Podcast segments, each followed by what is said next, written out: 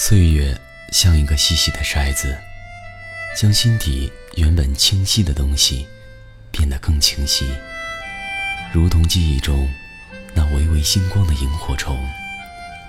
它们像明灯一样，照彻恬静的夜空，也照亮了整个童年时光。让我们同蓉蓉一起背上爱的行囊，在萤火虫日记里。重新找回那充满无限遐想、如梦境般流萤飞舞的夜晚。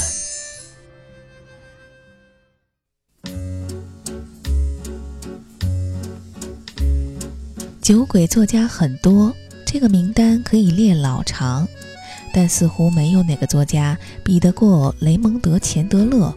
既自己嗜酒，又异常热衷于在小说里写酒。钱德勒写的所有故事，平均每两页准会出现喝酒的场景。说场景还不对，像是故意设计的情节。钱德勒笔下的酒绝非道具，就跟他笔下的人物必须说话睡觉一样，他们也必须喝酒。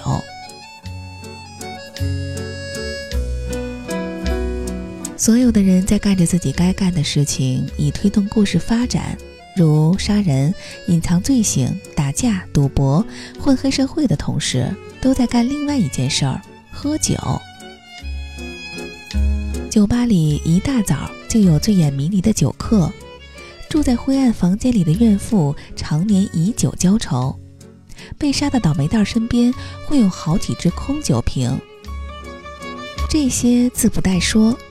警察局的警长在办公时间也会时不时的把酒瓶从抽屉里拖出来，偷偷的灌上一口。侦探菲利普·马洛尼从他出场到小说结束，一直酒不离身，衣服内侧的口袋里总有一瓶 whisky，走到哪儿喝到哪儿，包括开车、办案、跟踪。若你提出酒驾的问题，我觉得钱德勒的小说就写不下去了，因为钱德勒有事儿没事儿来两口的嗜好，酒在他笔下也获得了种种神奇的疗效，包治百病和各种情绪。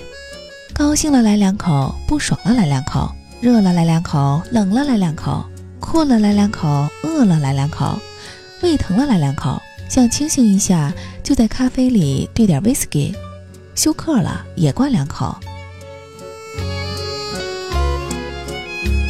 但酒鬼的行径不仅仅只有可笑，也有一种别样的深情，那是和清醒的世界截然不同的。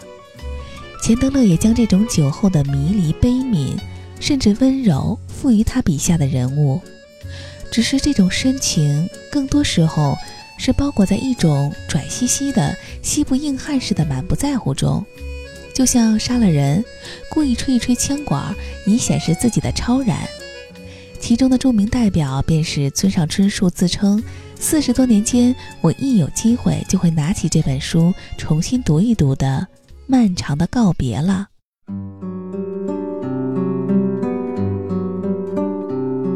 和一个只有几面之缘的酒鬼一起喝过一些酒后，菲利普·马洛被他身上的某些特质打动了。危急时刻，酒鬼向马洛求助，马洛揽了下来。尽管为此，马洛进了看守所，挨了打，私家侦探的执照也差点被吊销。在酒鬼朋友死后。马洛还是冒着来自报界大佬、黑社会、警察厅等几乎是整个世界的威胁，为他招雪。萍水相逢，然后一诺千金。钱德勒在小说里树立了一个典范，怎么吊儿郎当地讲一个格外深情的故事？也许酒鬼钱德勒。唯一没有刻意掩饰自己深情的一次，是在年长他十八岁的妻子离世时，他写道：“三十年又十个月零两天的日子里，他是我人生的光明，是我全部的野心。我所做的其他任何事情，不过是温暖他双手的那把火。除此以外，我别无其他要说的了。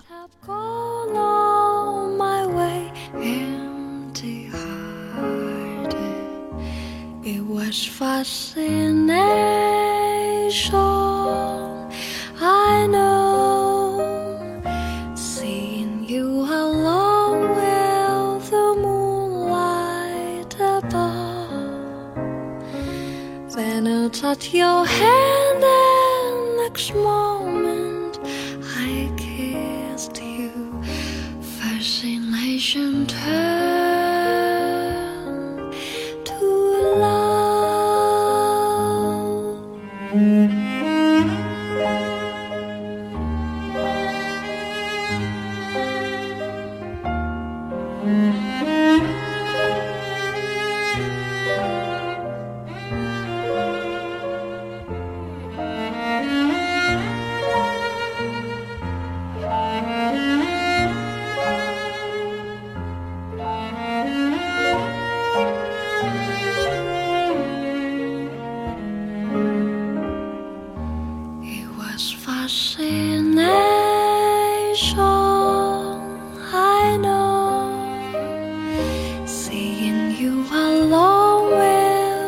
moonlight above. Then I'll touch your hand, and next moment I kissed you. Fascination turned to love.